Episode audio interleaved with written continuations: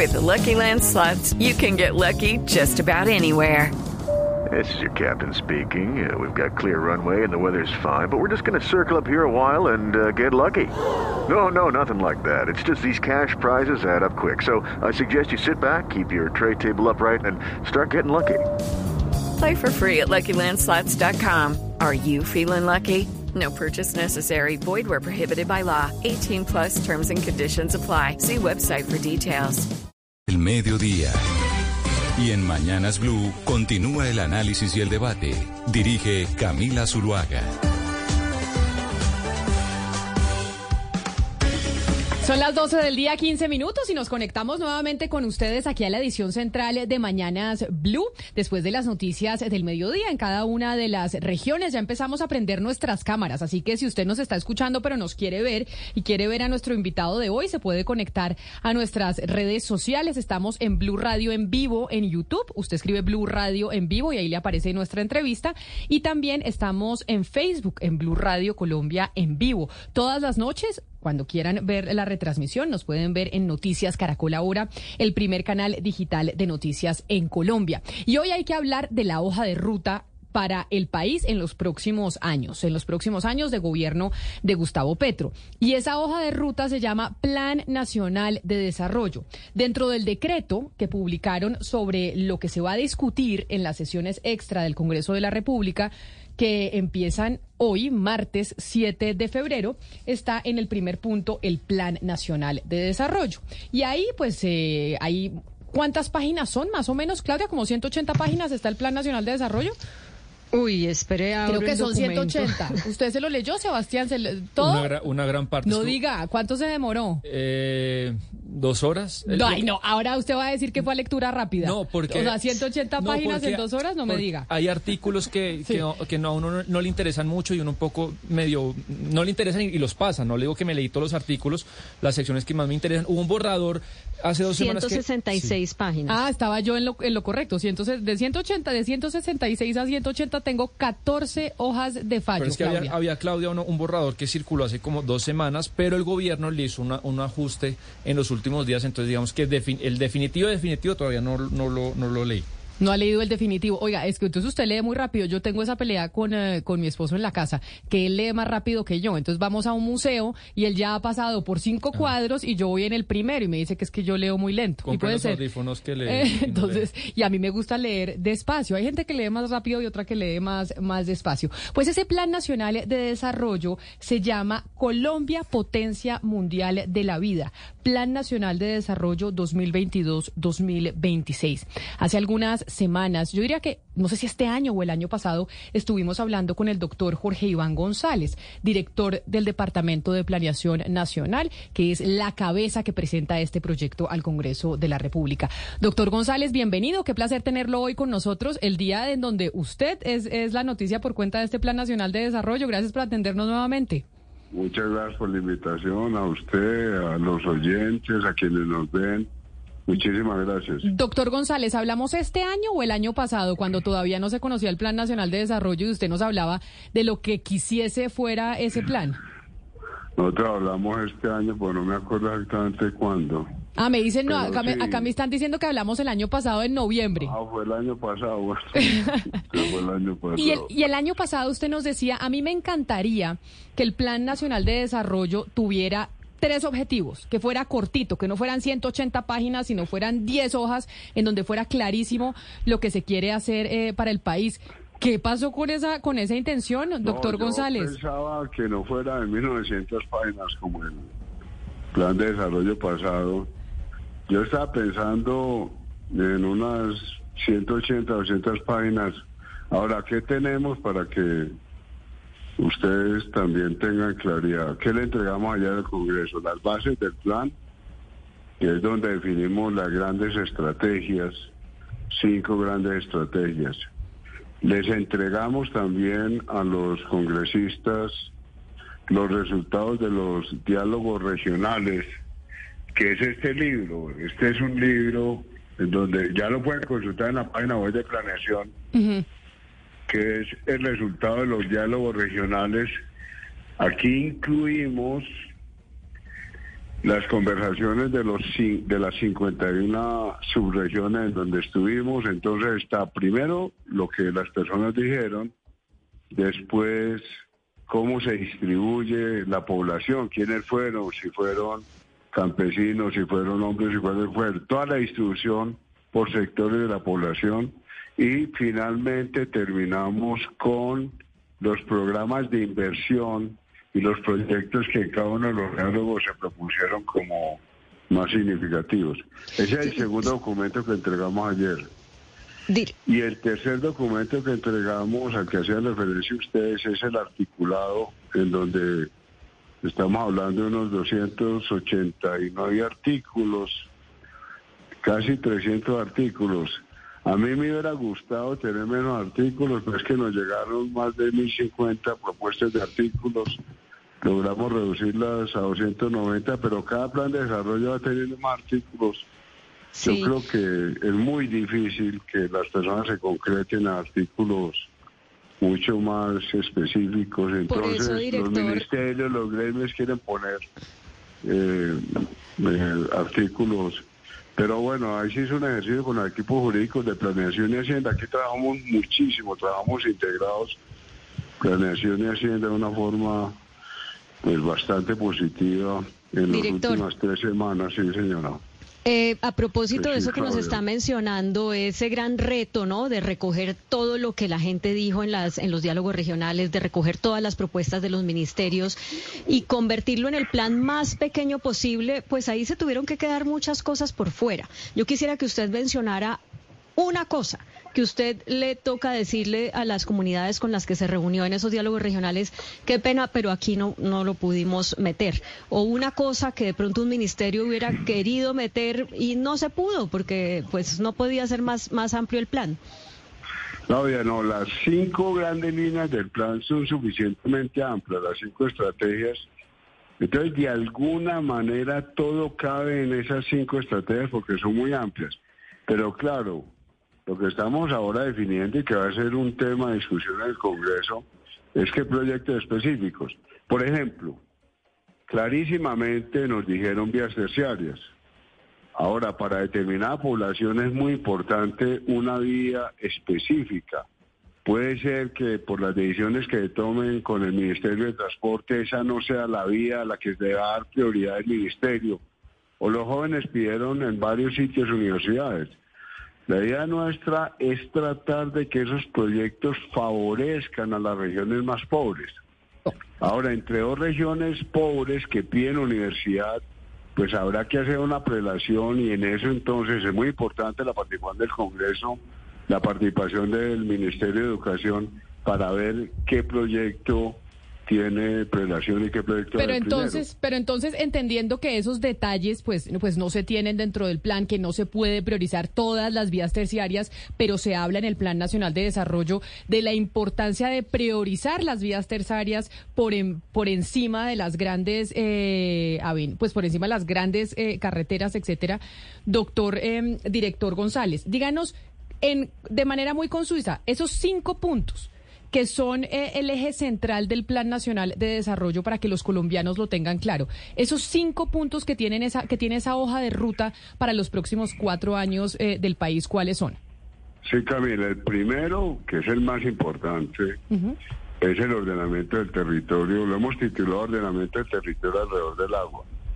Ningún plan de desarrollo anterior, ninguno le había, dando, le había dado tanta fuerza a los temas territoriales. Entonces ese es un primer capítulo que cubre sobre todo los aspectos ambientales, pero también la pregunta por la sostenibilidad de estas ciudades, por el agua, por la importancia de recuperar los ríos, de mantener y salvar los páramos, etcétera. Entonces ese es un primer capítulo que como digo es bastante novedoso. Es que ningún plan de desarrollo había propuesto que miráramos el desarrollo económico del país a partir del territorio. El segundo gran tema es seguridad humana y entonces ahí incluimos todos los aspectos de lo que pudiera ser una buena vida. Eh, La vicepresidenta habla de vivir sabroso con todas las implicaciones que eso tiene. Es una idea aristotélica muy potente. ¿Cómo logramos tener una buena vida? ¿Cómo logramos realizar el plan de vida que uno considera valioso. Es decir, ¿cómo le ofrecemos a todas las personas en Colombia las posibilidades para que tengan el plan de vida que juzgan valioso? A la persona que le guste tocar saxofón, que encuentre un saxofón. A la persona que le guste tocar piano, que encuentre un piano. A la persona que le guste jugar fútbol, que encuentre un balón y un entrenador o una entrenadora. A la persona que le gusta cantar, que encuentre las posibilidades, los medios para cantar. Eso es el segundo capítulo. Ahorita entramos en los detalles porque eso así suena muy etéreo, pero entonces el, tercer punto eh, fundamental del, Plan eh, Nacional de Desarrollo. Bueno, el tercer capítulo es el, todo el tema de transformación del agro, es la modernización de todo el sector agropecuario, empezando por la compra de tierras, por la reforma rural, pero también tecnología para mejorar productividad y competitividad en el agro entonces es poner el agro colombiano en condiciones de desarrollo agroindustrial. El presidente decía ayer, Camila, cuando lanzamos el plan, es increíble que estemos importando maíz. Es, es, es, es plantear eso de una forma fundamental. Ok, cuarto, el cuarto tema. El cuarto tema es el tema de transformación energética, cómo vamos avanzando hacia una economía más limpia, cómo mejoramos las condiciones de empleo, cómo estimulamos la economía popular. Y el último capítulo es convergencia social y regional. Convergencia social es cómo reducimos las brechas que existen en el país por todos lados. En las ciudades usted tiene unos barrios de estratos altos y unos barrios más pobres entre ciudades. Cuando usted compara su hacha con, con la calera, etcétera, usted empieza a ver diferencias enormes sociales y la convergencia en términos de vías de transporte. Toda la parte de transporte, de transporte fluvial, férreo, está en este capítulo que hemos llamado Convergencia Social y Regional. Esos son los cinco grandes capítulos. Con esos capítulos, volviendo al tema anterior, el tema que planteaba Claudia, con esos cinco capítulos, nosotros empezamos las mesas en los diálogos regionales. Cuando ustedes miren este libro que les mostré, está para cada diálogo regional lo que pasó en cada uno de estos cinco capítulos. En algunos diálogos regionales nos dijeron, mira, aquí hay una asociación de personas en condiciones de discapacidad, ellos quieren tener una mesa especial, tuvimos una mesa especial. En otros nos dijeron, mira, aquí hay una asociación indígena que quiere tener una mesa especial, aquí hay una asociación de jóvenes que quiere tener una mesa especial, entonces hicimos mesas especiales en función de las condiciones de cada territorio. Entonces, mire, ya van a mis compañeros a hacerle preguntas de específicas sobre cada uno de esos cinco capítulos y a desmenuzar el Plan Nacional de Desarrollo, que vuelvo y repito como si estuviéramos en clase, es primer capítulo, ordenamiento eh, del eh, territorio alrededor del agua, el segundo, que es la seguridad humana y la justicia social, entiendo que así lo dijo el presidente, el tercero, eh, la transformación eh, del agro, que es la soberanía alimentaria, el cuarto, la transición energética y el cambio climático, ahí hablamos de todo lo que está alrededor del Ministerio de Minas, Ecopetrol, etcétera, etcétera, y cinco, la convergencia eh, regional. Eso es como la convergencia social y regional. Son los cinco puntos, los ejes. Son los cinco puntos del, del plan. Listo, ya mis compañeros le van a preguntar sobre, a desmenuzar cada uno de los puntos. Pero antes de que le preguntes, mis compañeros, lo que ha generado gran revuelo y la gente se está preguntando es que en varios de esos capítulos aparecen facultades especiales para el presidente durante seis meses. Que el presidente pueda durante esos seis meses hacer, por ejemplo, transformación de entidades y demás. Es importante aclarar que esto no es la primera vez que sucede en un Plan Nacional de Desarrollo. Es decir, Gustavo Petro no es el primer presidente al que le dan facultades especiales en el Plan Nacional de Desarrollo durante seis meses. Pero, doctor eh, González, y es estas facultades especiales que se le van a dar al presidente en estos diferentes eh, capítulos. ¿No consideran ustedes que puede llegar a ser riesgosos en, en algún momento? ¿Cuál es la potestad que va a tener el, el, mandatario de poder hacer transformaciones sin que nadie pueda controlar al Ejecutivo frente a esos cambios que quiera hacer? Eh, Camila, nosotros lo pusimos al final y otros planes de desarrollo como ustedes también lo han puesto. La idea a veces se exageran en los trinos. Yo he visto algunos trinos de ayer hoy como exagerando con un temor de que el presidente vaya a tener un poder omnímodo, que vaya a tener poderes dictatoriales, cosas de estilo. Pero primero que todo, primero, el Congreso delimita el alcance de esas facultades especiales. Entonces, en el Congreso va a haber una discusión sobre cuáles deben ser y cuáles deben ser los límites de esas facultades. Ahora, ¿qué estamos pensando nosotros? Mire, nosotros estamos pensando cosas que son muy importantes desde el punto de vista institucional porque no tienen nada dictatorial. Por ejemplo, el gobierno pasado creó el grupo Bicentenario, que es un grupo que involucra a varias de las entidades financieras del Estado. Ahí está, por ejemplo, el Banco Agrario, está Positiva, está Findeter, está Finagro, en territorios, lo que era Findeter antes, estaban Coldes, el Fondo Nacional de Garantías. Entonces, un poco la idea es que el presidente pueda tener las facultades especiales para organizar mejor este pool financiero y le permita al Estado ver cómo se pueden apalancar recursos utilizando todas estas eh, eh, empresas financieras públicas. Entonces, es ese estilo de pensar, por ejemplo, si alguna entidad debe estar inscrita, adscrita a presidencia o debe estar adscrita a la, a la nueva, a, la, al nuevo Ministerio de la Igualdad. Entonces, por ejemplo, el tema del DPS ver si el DPS debe estar adscrito al Ministerio de la Igualdad.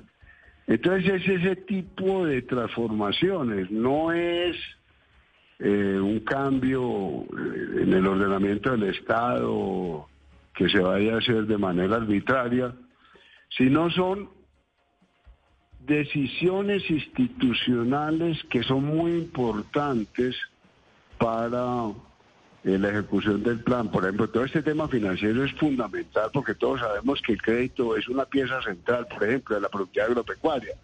Entonces, en la medida en que estos recursos financieros del Estado se puedan organizar mejor, pues va a ser más fácil apalancar créditos. Director Jorge Entonces, yo lo veo así. Obviamente es, mi visión y, yo creo que es la visión del equipo de gobierno. En ningún momento se trata de decir es que ahora el presidente Petro va a tener unos poderes absolutamente enormes. Ahora, como les digo, el Congreso, eh, que es el órgano que determina los alcances de cada uno de estos artículos, pues dirá primero si está de acuerdo con la facultad extraordinaria y segundo, a qué, a qué espacios, a qué ámbitos la reduce y el tiempo. Entonces a mí eso no me preocupa porque yo creo que ha habido en estos dos días como... Director. Eh, se ha exagerado ese tema. Eh, usted mencionó en, esta respuesta dos temas muy importantes y yo quiero preguntarle sobre uno de ellos, el Ministerio de la Igualdad, porque desde que se oficializó hasta ahora, pues ha sido un enigma. Finalmente cuáles son las entidades que va a absorber el Ministerio de la Igualdad, con qué presupuesto va a contar eh, y en ese sentido, pues ya hay personas que han señalado varios artículos del plan que en los que eh, refieren preocupación porque se le quitan recursos al ICBF, se le quitan capacidades eh, a otras entidades eh, que, harían entonces parte del Ministerio de la Igualdad. ¿Por qué no nos explica bien qué es lo que plantea exactamente el Plan Nacional de Desarrollo para ese Ministerio de la Igualdad y cuáles son las entidades que entonces se van a volver más chiquitas ya dentro de esa sombrilla grande del mini igualdad. Judy was boring. Hello. Then Judy discovered chumbacasino.com. It's my little escape. Now Judy's the life of the party. Oh baby, mama's bringing home the bacon. Whoa, take it easy Judy. The Chumba life is for everybody. So go to ChumbaCasino.com and play over 100 casino style games. Join today and play for free for your chance to redeem some serious prizes. Ch-ch-chumba. ChumbaCasino.com. No purchase necessary. Void where prohibited by law. 18 plus terms and conditions apply. See website for details. El, bueno, la idea del Ministerio de la Igualdad, como se definió en su creación, es tener una especie de línea transversal que permita que estemos preocupados por estos temas difíciles de la inclusión y entonces que el país esté atento a que las distintas políticas públicas efectivamente favorezcan la inclusión. Hay unos primeros cálculos presupuestales que todavía, Claudia, no se han terminado de hacer porque está en la edición presupuestal. Entonces se está hablando de un presupuesto inicial para el Ministerio de Igualdad entre 500 mil millones de pesos y un billón de pesos nuevos del presupuesto directamente de la Nación ahora con la edición. Pero entonces, claro, el tema de qué va a pasar con el DPS es un tema que todavía no está claro. Nosotros sí tenemos en el plan la preocupación por mejorar toda la política de subsidios. Nosotros sí decimos claramente, se están repitiendo subsidios, hay hogares que están recibiendo doble subsidio, hay hogares que necesitarían subsidio y que no lo están recibiendo. Ordenemos mucho mejor esto.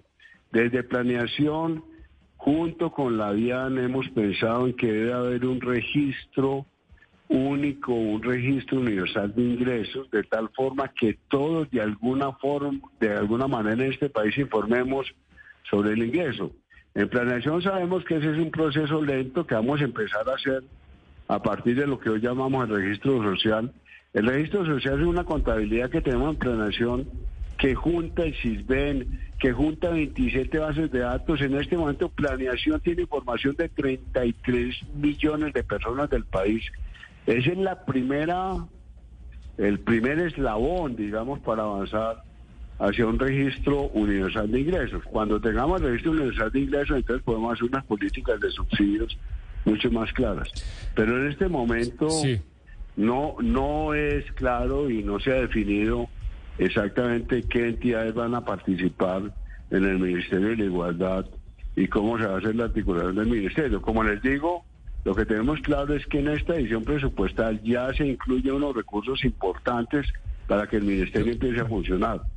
Pero, por ejemplo, esa pregunta de cuál va a ser el futuro del DPS, si integrado o no al Ministerio, ese es un tema que en este momento no se ha definido. Bueno, y hay otro tema muy importante, queremos ponerle la lupa a eso, director González, que nos explique. Me llama mucho la atención el artículo 125 de su Plan Nacional de Desarrollo. Voy a leer una parte para usted, para los oyentes. Eh, dice así, la administradora de los recursos, pues eh, el ADRES, que es el Estado, eh, en nombre de las entidades promotoras de salud, es decir, las EPS, realizarán el giro directo de los recursos de los regímenes contributivo y subsidiado destinados a la prestación de servicios de salud a las instituciones y entidades que presten dichos servicios. Usted sabe, director González, no tenemos articulado de la reforma a la salud, pero todos sabemos que la PEPA, el núcleo, lo más caliente de la reforma a la salud es quitarle poder a las EPS y que el Estado le gire directamente a las IPS. Y la pregunta que le quiero hacer es que si va a haber una reforma nacional, una discusión nacional alrededor de eso tan importante, ¿por qué colarlo por ahí en el, a través del Plan Nacional de Desarrollo? Sebastián, nosotros en la selección de artículos que hicimos con Hacienda y Planeación dijimos artículos que toquen de manera estructural la reforma de salud, de pensiones o laboral o cualquier otra reforma, no las incluimos en el plan de desarrollo con el fin primero de garantizar la autonomía de cada uno de los ministerios y segundo, como usted dice, no colar y no meter por la puerta de atrás transformaciones importantes. Lo que estamos viendo en este artículo es que el ADRE será girador, el ADRE no va a ser pagador, el ADRE no va a revisar si la factura que le pasa un hospital es correcta o no, eso lo siguen haciendo las EPS en la parte del régimen contributivo. Nosotros no estamos tocando, ese artículo no toca en ningún momento, esto me parece muy importante aclararlo, Sebastián, porque también hay unos trinos de ayer a hoy diciendo que es que nosotros estamos metiendo la reforma de la salud por la puerta de atrás en el plan de desarrollo. Nosotros lo que estamos viendo es desde el punto de vista financiero, desde el punto de vista de giros, sería muy importante que AERES tuviera esa función y girara una vez que, se, que la EPS ha mirado y ha aceptado el pago. Pero toda la estructura. Claro, pero eso me parece que es importante. le, entiendo, le entiendo, pero me estará de acuerdo conmigo que es de, uh, alguna manera morderle una de las funciones a, la, a las EPS. Yo estoy de acuerdo con usted, no es prohibirlas, no es acabarlas, es morderle una de las funciones a través de este artículo, pero finalmente, y la pregunta, insisto, ¿por qué no se hace esto, Camila, en la reforma de la salud, es este punto? Es que precisamente esa es la consulta, doctor González. ¿Por qué si se radica o se va a radicar un proyecto de reforma a la salud que sea, pues a mí me parece que no se ha discutido tanto, pero digamos que se va a discutir el viernes. ¿por qué se cuela algo en el Plan Nacional de Desarrollo? Es decir, ¿para qué meten ese tema de salud en el Plan Nacional de Desarrollo si ya va a haber una reforma que se va a discutir en el Congreso? Ah, no, porque a nosotros nos parece que esto es importante y que se podría hacer desde ahora para evitar demoras. Una vez que se dice se acepta este pago, se acepta esta liquidación, pues girar rápido. Esa es la única razón. Pero no es que haya como la intención, eh, Claudia, Camila, Sebastián, de decir, entonces aprobar el plan de desarrollo para, para que nos alentemos a la reforma de la luz. No, la reforma de la luz es un paquete mucho más complicado, mucho más estructurado. Y entonces simplemente esto es agilicemos los giros. Claro, pues, pero es como la cuota inicial, sabemos que se va a quede 15 días discutir. Claro. Pero eh, sabemos que se va a discutir, pero ustedes ya asumiendo desde el Plan Nacional de Desarrollo que hay cosas que se van a aprobar sin ni siquiera conocer el articulado y sin ni, ni siquiera haber dado el debate. Entonces usted dice esto es para agilizar el tema de las platas porque sabemos que esa reforma va a pasar, ¿o no, Ah, no, director? no, yo no estoy diciendo que la reforma va a pasar y no. No, yo lo que estoy diciendo es, en este momento hay un aporte que se puede hacer desde el gobierno nacional y es agilizar pagos. No que la ADRE sea pagadora, la ADRE simplemente gira. Y todo el proceso de liquidación y todo el proceso lo siguen haciendo las EPS que están sin ninguna transformación. Pero, Pero no quiere decir que nosotros estemos pensando que es que va a pasar con la reforma de la salud A o B. venga, pero Depende, déjeme otra preguntarle vez, algo. Primero, cuándo se presenta la reforma, de cómo se presenta y de lo que pasa en el Congreso. Pero, pero déjeme Pero preguntarle bueno. algo porque, que creo que es importante acá, director González, porque es bien sabido que tanto usted como el ministro de Hacienda, pues no les suena mucho esa reforma a la salud que está proponiendo la ministra Corcho y ustedes tuvieron una reunión en la que usted, en- con ella, en la que ustedes dos, eh, pues digamos, fueron vehementes en que, en que no le jalan. Eh, y, y entonces la curiosidad que, que a mí me da cuando ustedes presentan este artículo en el Plan Nacional de Desarrollo es si de alguna manera están amarrando a la ministra para que no desaparezca la CPS o si ustedes cambiaron o si usted personalmente cambió de opinión y si le parece que la reforma que ella va a presentar, que no conocemos, puede funcionar, pero como con esta salvedad de que las CPS no van a desaparecer, sino que el ADRES simplemente se vuelve el, el pagador y ya. No, ese es un buen punto, Claudia. Todos hemos visto y todos han conocido los comentarios que se han hecho al interior del gobierno sobre la reforma a la salud. Nosotros en el plan de desarrollo somos clarísimos en la importancia de la prevención. Ahora, ¿cómo se hace el proceso de transición? Pues ustedes han visto los comentarios que ha hecho el ministro Alejandro Gaviria. Mire, en este momento hay una reflexión sistemática en el gobierno sobre la forma como se deba hacer la transición. Sí, efectivamente, las EPS deben tener lo que en el proyecto o en las ideas que ha tenido el Ministerio de Salud son los centros de atención primaria, cuál es la relación entre las EPS actuales y los centros de atención primaria, cómo la atención primaria que ya hacen las EPS se van a integrar a nuevos centros de atención primaria, cómo se va a hacer todo el sistema de pago, clarísimamente eso es un tema central de discusión. Cómo se va a hacer el empadronamiento. Entonces hay unos temas neurálgicos del proyecto que evidentemente están en discusión y se van a avanzar en, estos días. Pero entonces, frente a este artículo, no es, Claudia, que nosotros o que yo haya, que Planeación haya cambiado su posición. O Planeación lo único que está diciendo es, a veces el giro se demora. Para evitar que el giro se demore, entonces démosle a ADRE la posibilidad de girar rápidamente y girar inmediatamente se haga la liquidación. Pues nosotros no estamos diciendo en ningún momento ni que las EPS eh, se acaben, ni que... No, nosotros no nos estamos metiendo en la discusión. Entonces, en ese sentido, Claudia, no es que Planeación haya cambiado de posición, no. Planeación simplemente está diciendo, si podemos tener un mecanismo de pago más eficiente, pues hagámoslo, no más. Ok, entonces ahí ya nos quedó claro ese punto. Vámonos a la transformación energética, doctor González, que es el cuarto eje del Plan Nacional de Desarrollo que presentaron ustedes ayer, porque ahí también hay preguntas importantes. Director, me preocupa o estoy viendo con lupa el artículo 186, el que prohíbe la minería de gran escala a cielo abierto para el carbón térmico. Ese artículo, director, en las mesa- mesas técnicas no fue aprobado. ¿Por qué? Pues porque exige una modificación estructural, porque se tiene que hacer una medida de cuál es el impacto fiscal de la implementación de ese artículo, tanto para los ingresos del gobierno como para las familias que viven de esta actividad. ¿Por qué se pasó por encima de las mesas técnicas y con qué buscan ustedes compensar ese impacto fiscal que puede tener la implementación de ese artículo? No, Nosotros frente al carbón, Mariana, frente al carbón, la posición sí es clara.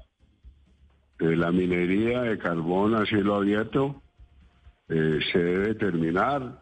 Inclusive ya estas empresas mineras de carbón estaban reduciendo bastante la producción por el tema internacional. Ahora hubo un pico, un aumento de la demanda de carbón, pues por el tema de Ucrania y la guerra con Rusia, pero todos sabemos que el futuro del carbón es claramente un decaimiento del carbón por todos los compromisos internacionales que hay. Ahora, la pequeña minería de carbón, nosotros no, no vamos, no se va a afectar la pequeña minería de carbón. Ahí habrá que ver cómo se hacen los procesos de transición para que, como usted dice, no sufran los pequeños mineros. Pero realmente lo único que dice el artículo es que grandes explotadores de mineras como la de Cerrejón, pues no se abrirán otras grandes empresas explotadoras de carbón a cielo abierto, pero eh, pues la posición nuestra de, de planeación del gobierno es clarísima con respecto a las grandes a las grandes empresas de carbón.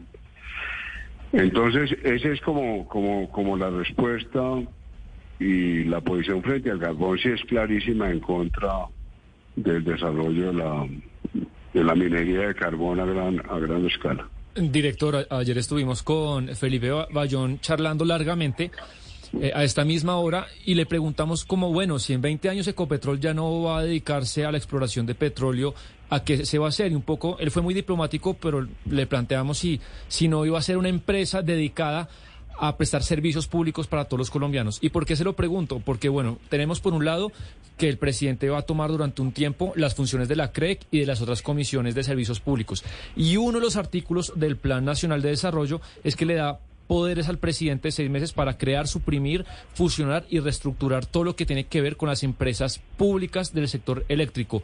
Lo que ustedes tienen pensado con todo esto que le cuento y le pregunto es que el Estado colombiano tenga una gran empresa gigante que sea la que finalmente pues le dé los servicios públicos a los colombianos a través del Plan Nacional de Desarrollo.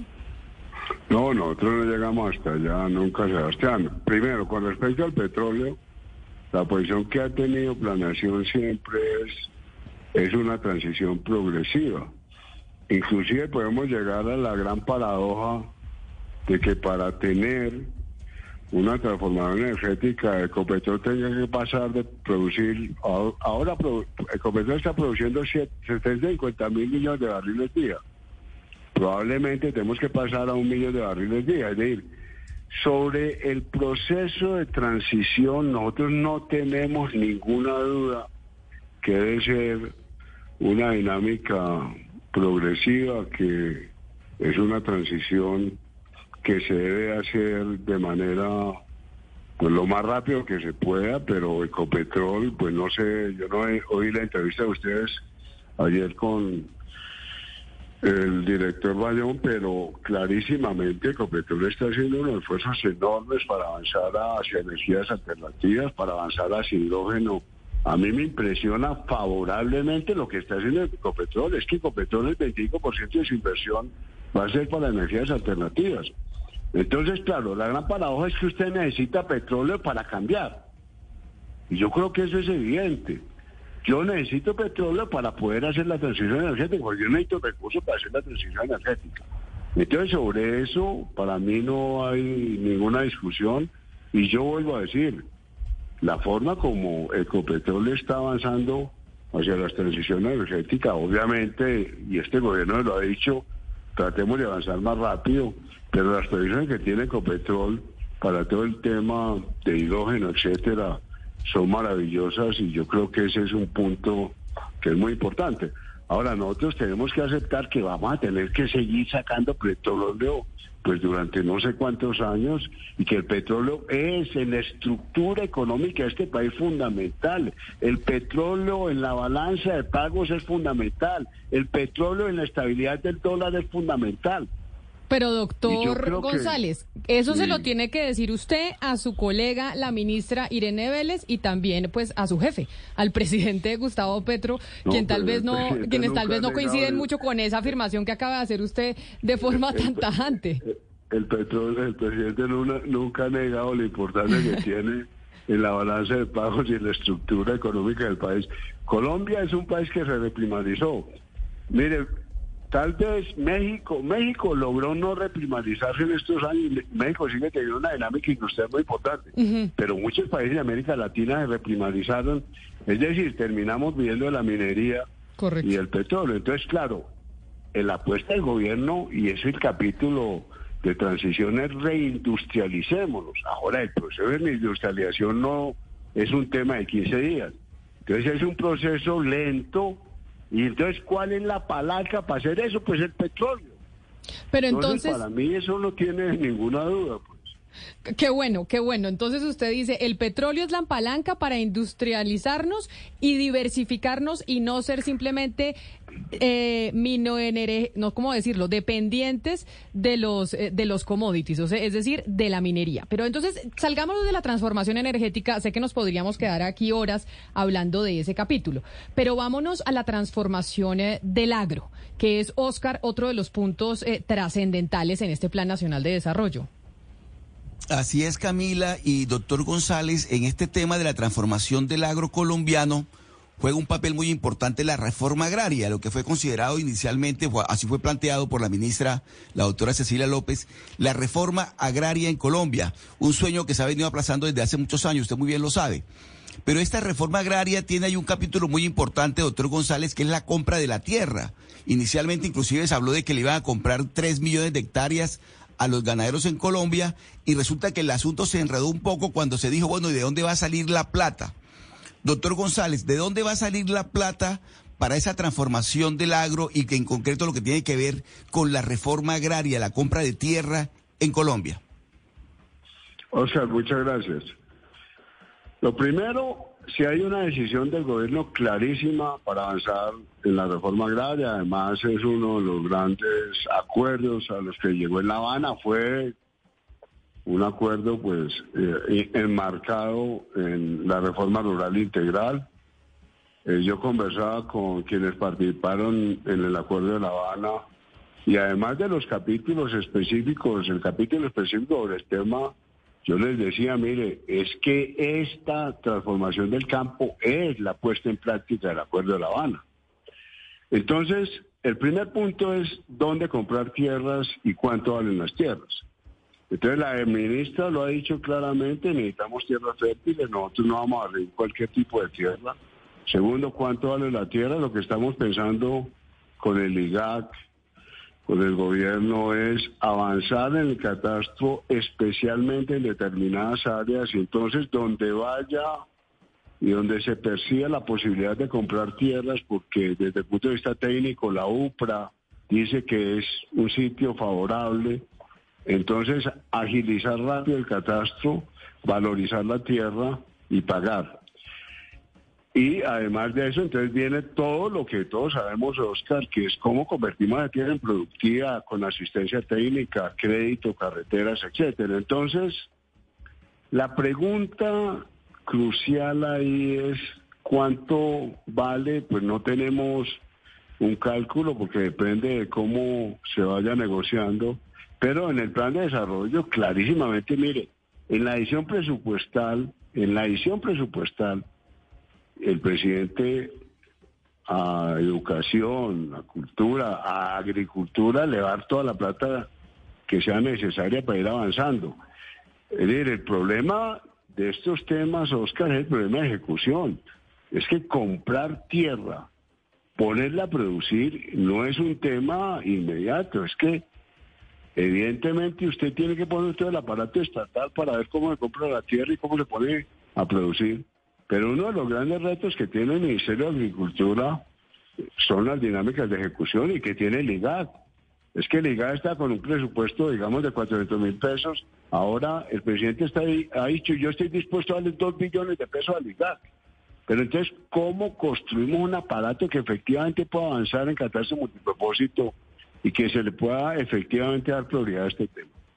Entonces, desde el punto de vista de recursos, clarísimamente la edición presupuestal y los recursos del plan de desarrollo tienen una apelación evidente, explícita por la transformación del campo, por la reforma agraria, pensando en agroindustria. No estamos hablando en la reforma agraria de Lleras, estamos hablando en una reforma agraria que terminemos en agroindustria, que terminemos exportando agroindustria y que terminemos entonces ahí sí sustituyendo la dependencia de petróleo. Que ojalá, que yo creo que ahí eso es lo que quieren. eh, creo que en el objetivo final, como hablábamos ayer con el eh, presidente de Ecopetrol, están de acuerdo todos los sectores, que sí no se puede ser exclusivamente petróleo dependiente y tenemos que generar una industria importante que hoy no la tenemos. Pero vámonos a otro punto, que yo no sé, Hugo Mario, eh, el tema de las vías tercia- terciarias y la infraestructura está en qué punto, en el ordenamiento territorial alrededor del agua o en la convergencia social y regional. No sé, no me acuerdo las vías en está van. en la convergencia, Camila. Ah, final. ok, en la convergencia social y regional, es decir, Hugo Mario, el quinto punto. Sí, eh, y, y ahora el doctor González hablaba de vías terciarias, pero hay vías principales que están tal vez en peor estado que las mismas vías terciarias. Y pues muestra de eso es que el país está incomunicado con el sur del continente por un derrumbe que completa casi un mes sobre la vía panamericana entre Popayán y Pasto. Doctor eh, González, ¿qué, ¿qué contempla el plan de desarrollo a propósito de ese tema para solucionar el tema de, de la conectividad con, con el sur del país y obviamente el tema de las vías de, de- todo el territorio nacional? Pues lo, lo primero, Hugo, es decir, aquí hay un problema estructural. Si uno dice, es increíble que teníamos transporte ferro y lo dejamos, teníamos transporte fluvial y lo dejamos y no tenemos carreteras. Entonces, claramente hay una prioridad por las vías terciarias y los recursos del presupuesto se van a inclinar hacia vías terciarias. Eso no quiere decir que otras vías no se sigan construyendo. El ministro de Transporte ha insistido muchísimo en la importancia de cobrar valorización en las vías 4G, 5G para ayudar a apalancar la financiación de vías terciarias. Pero lo que usted dice sobre lo que está pasando ahora en Rosas, etcétera, es la expresión de una incapacidad nacional de haber construido grandes proyectos estratégicos en materia de vías es una lástima. Yo estos días estaba conversando con un colega que participó mucho en el plan de integración nacional, el plan que hizo el presidente Turbay. En el PIN, como se llamaba, era claro este diagnóstico. Colombia tiene que estar integrada y tiene que ser integrada desde el punto de vista de vías de comunicación. Pero yo creo que esa es una de las carencias. Estos días en vacaciones hubo Bogotá, Girardot, cuatro horas, cinco horas, seis horas. Eso no tiene ninguna lógica en eso. Es, mire, eso va contra toda la productividad, contra cualquier dinámica de modernización de un país. Ahora, yo creo que ese es uno de los grandes retos y por eso nosotros insistimos tanto en el tema de convergencia. Entonces, ¿cómo aunamos recursos? Y volvemos al punto que mencionábamos al principio, Camila, es decir, ¿cómo logramos proyectos estratégicos? Claro. Y aquí el Congreso tiene una responsabilidad enorme. Es decir, ¿cómo logramos a través de ustedes, los medios de comunicación, a través de las universidades, a través de la discusión pública, que el Congreso no disperse el presupuesto en miles y miles de proyecticos? Ese es el reto. Porque es que si no asumimos este problema, ¿por qué no tenemos trenes? ¿Por qué no tenemos transporte fluvial? ¿Por qué no tenemos vías? Europa tiene al tren compitiendo con el avión. Europa hoy sigue abriendo canales. Y nosotros no tenemos ni trenes, ni, ni, ni, ni ríos fluviales, ni, ni transporte fluvial. Y acabamos y no tenemos carreteras. Pues ojalá y en esa tarea es en la que vamos a estar, precisamente en hacer esta veeduría, en discutir ese Plan Nacional de Desarrollo que ustedes eh, presentaron en el Congreso de la República y seguramente seguir hablando con usted, doctor González, porque pues son 180 páginas. Sé que intentaron resumirlo, pero pues igual, 180 páginas son 180 páginas. Mil gracias por habernos regalado Eh, su Camila, tiempo el día de muchas hoy. Gracias, Claudia, Sebastián, Hugo, bueno, Oscar, muchísimas gracias a ustedes por la invitación y siempre disponible para que discutamos este tema entre todos. Claro que sí. Uno a veces tampoco sabe todo y lo que lo- la función de planeación es oír y tratar entre todos de armar lo mejor para el país. Muchísimas gracias. Step into the world of power, loyalty, and luck. I'm gonna make him an offer he can't refuse. With family, cannolis, and spins mean everything. Now, you wanna get mixed up in the family business. Introducing The Godfather at ChumbaCasino.com. Test your luck in the shadowy world of The Godfather slot. Someday, I will call upon you to do a service for me. Play The Godfather now at ChumbaCasino.com. Welcome to the family. No purchase necessary. VGW Group. Void where prohibited by law. 18 plus. Terms and conditions apply.